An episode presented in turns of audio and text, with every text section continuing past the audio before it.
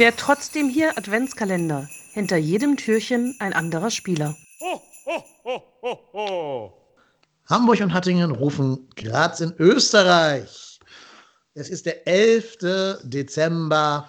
Wir haben fast schon Bergfest auf dem Weg nach Weihnachten, aber auch nur fast. Und heute widmen wir unseren Blick zu unseren südlichen Nachbarn über die Grenze ins hart gebeutelte Österreich zu welchem Spieler? Flo Dave Keins Florian ist das. Ja, der hat, der hat die Saison nicht so gut performt, weil er einfach im Spital war. Ja, also für alle Österreicher, ich entschuldige mich in allerhöchster Form für meine schlechte Darbietung. Ähm, ja, keins, Florian. Hm. Schade für ihn diese ja. Saison. Also ich finde, er war ja ganz kurz davor, im Endeffekt ein Unterschiedsspieler zu werden bei uns vor der Verletzung. Mhm. Also er war der Einzige, der quasi in dieser Corona-Lockdown-Phase noch performt hat. Also seine Form so halbwegs konserviert hat ähm, was ja echt schon eine Kunst ist, muss man, muss man sagen bei uns.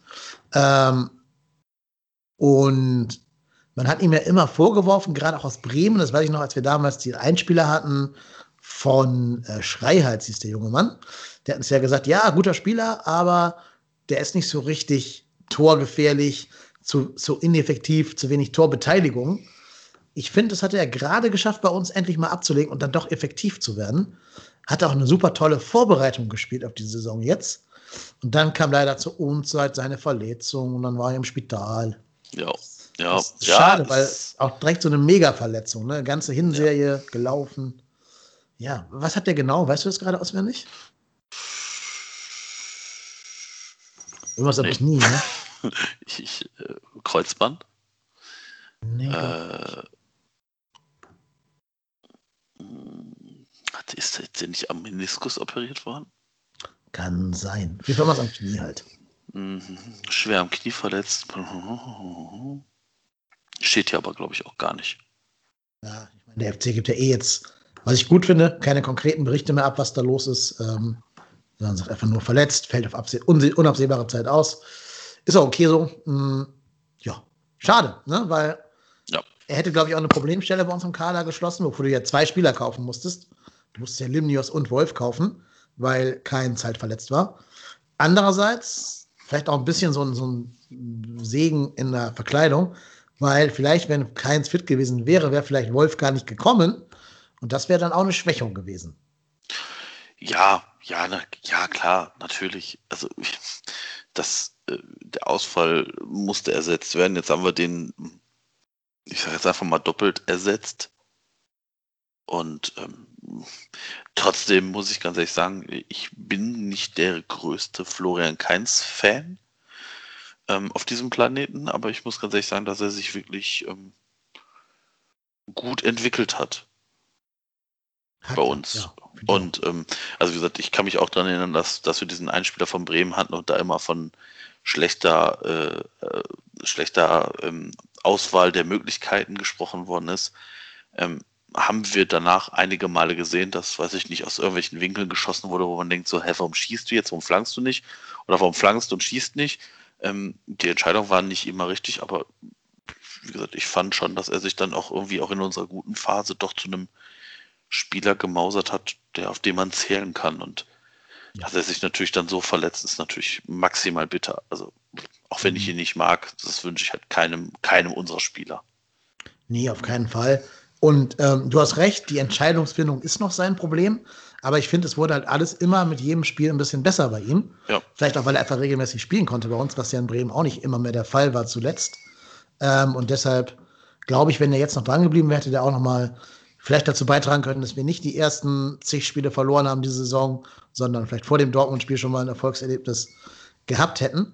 Und ich kann mir schon vorstellen, so eine rechte Seite mit äh, Keins und Wolf und vielleicht noch Thielmann in der Hinterhand, ist schon gut. Also schon Bundesliga-Niveau, würde ich behaupten. Keins und, und Wolf, wenn die miteinander ins Kicken kommen. Vielleicht Wolf als, äh, Wolf als Rechtsverteidiger dahinter. Oder Keins in diesem neuen System, diesem, diesem 3-5-2, das wir jetzt spielen, ähm, auf dieser rechten, also nicht auf der rechten Wingback-Position, sondern dieser rechten Stürmerposition. Mhm. Kann ich mir schon tatsächlich gut vorstellen. Ja, denke ich, denke ich auch. Also wie gesagt, ich glaube halt, Äh, vor allem muss man ja auch eins sehen, unser Kader wird dadurch nochmal ein bisschen, bisschen breiter. Ja. Und dann hast du halt auch nochmal von der Bank noch mal mehr Möglichkeiten, ja, ja, da zu agieren. Also ich meine, aktuell ist es ja wirklich so, dass wenn man da auf die Bank guckt und dann wird so die Bank des Gegners eingeblendet, denkt man sich so, mhm. okay. Ja, und es kann ja auch nie schaden, noch einen Standardschützen mehr zu haben. Genau, Fall, ne? genau. Richtig. Der vielleicht nochmal die Eckbälle anders schlägt als Duda oder als Rex Bejai das manchmal tut, der auch bei Freistößen vielleicht nochmal eine andere Qualität mitbringt. Also bei direkten Freistößen jetzt vor ja. allen Dingen. Ähm, das fehlt ja auch durch Marc Uth jetzt vollkommen im Kader. Da hast du ja wirklich nur Duda und sonst wüsste ich jetzt gerade spontan keinen, der einen Freistoß gefährlich, also direkten Freistoß gefährlich aufs Tor schießen kann. Äh, ja, also auf jeden Fall würde er uns bereichern, wenn er wieder da ist. Man muss natürlich abwarten, wie viel Körner er verlass, äh, gelassen hat durch die Verletzung. Ne? Ja, das, das wird jetzt, also ich meine, ich glaube jetzt aber auch, dass man da jetzt aufpassen wird, dass man da jetzt nicht ihn zu schnell reinwirft. Ich ja. hoffe, dass immer, dass da unsere medizinische Abteilung so fit ist, das halt auch einschätzen zu können, weil den jetzt vorzeitig reinzuwerfen, macht keinen Sinn und dann soll er sich lieber jetzt die, ich sag mal, also die, wir haben ja im Prinzip keine Winterpause, aber ich sag mal, dann die, die Tage halt noch lieber Zeit nehmen, um dann halt wirklich kom komplett fit zu werden und dann ja, also halt auch weiterhelfen zu können. Er soll ja sogar tatsächlich bis zur ganzen Rückrunde ausfallen. Das ist ja länger als die Winterpause. Mhm. Ja, ja, ich glaub, der ist sogar, wenn wir Pech haben, erst im Februar wieder in der Lage zu spielen.